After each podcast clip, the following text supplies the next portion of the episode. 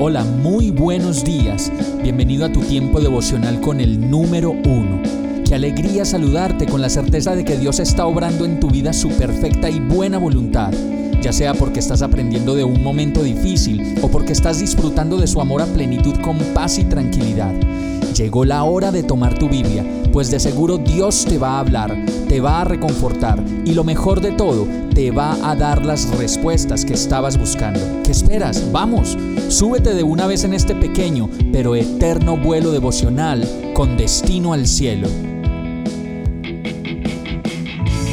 Y el mensaje de hoy se llama No tiene precio. Segunda de Corintios 2.17 dice, a diferencia de muchos, nosotros no somos de los que trafican con la palabra de Dios, más bien hablamos con sinceridad delante de Él en Cristo, como enviados de Dios que somos.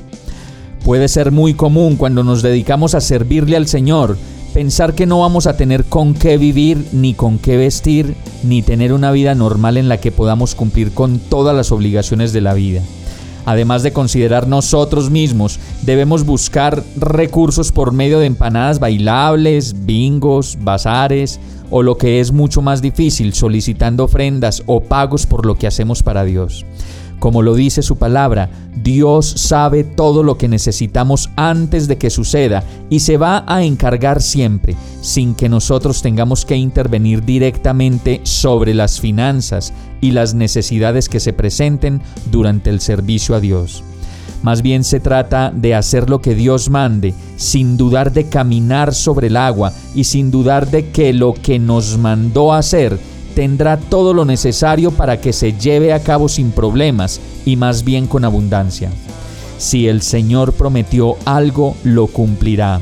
Dice su palabra en Mateo 10, 8 al 10, sanen a los enfermos, resuciten a los muertos, limpien de su enfermedad a los que tienen lepra, expulsen a los demonios.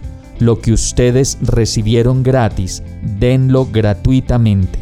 No lleven oro ni plata ni cobre en el cinturón ni bolsa para el camino, ni dos mudas de ropa, ni sandalias, ni bastón, porque el trabajador merece que se le dé su sustento. El pago que recibimos es perfectamente completo, justo, ni más ni menos de lo que Dios en su justicia ha decidido que tengamos. Vamos a orar. Señor, ayúdame a entender que no debo cobrar por lo que hago que no debo buscar el sustento por cuenta propia en mi trabajo para ti, pues tú eres un Dios justo, que todo lo sabe, que todo lo suple y que no dejará de atender todo lo que tu obra necesite para seguir adelante en la voluntad que tú has planeado hacer. Hazme obediente, conforme y feliz con lo que tengo, y ayúdame a servirte con fe, caminando sobre el agua y esperando siempre lo mejor de ti. Todo esto te lo pido en el nombre de Jesús. Amén. Hemos llegado al final de este tiempo con el número uno.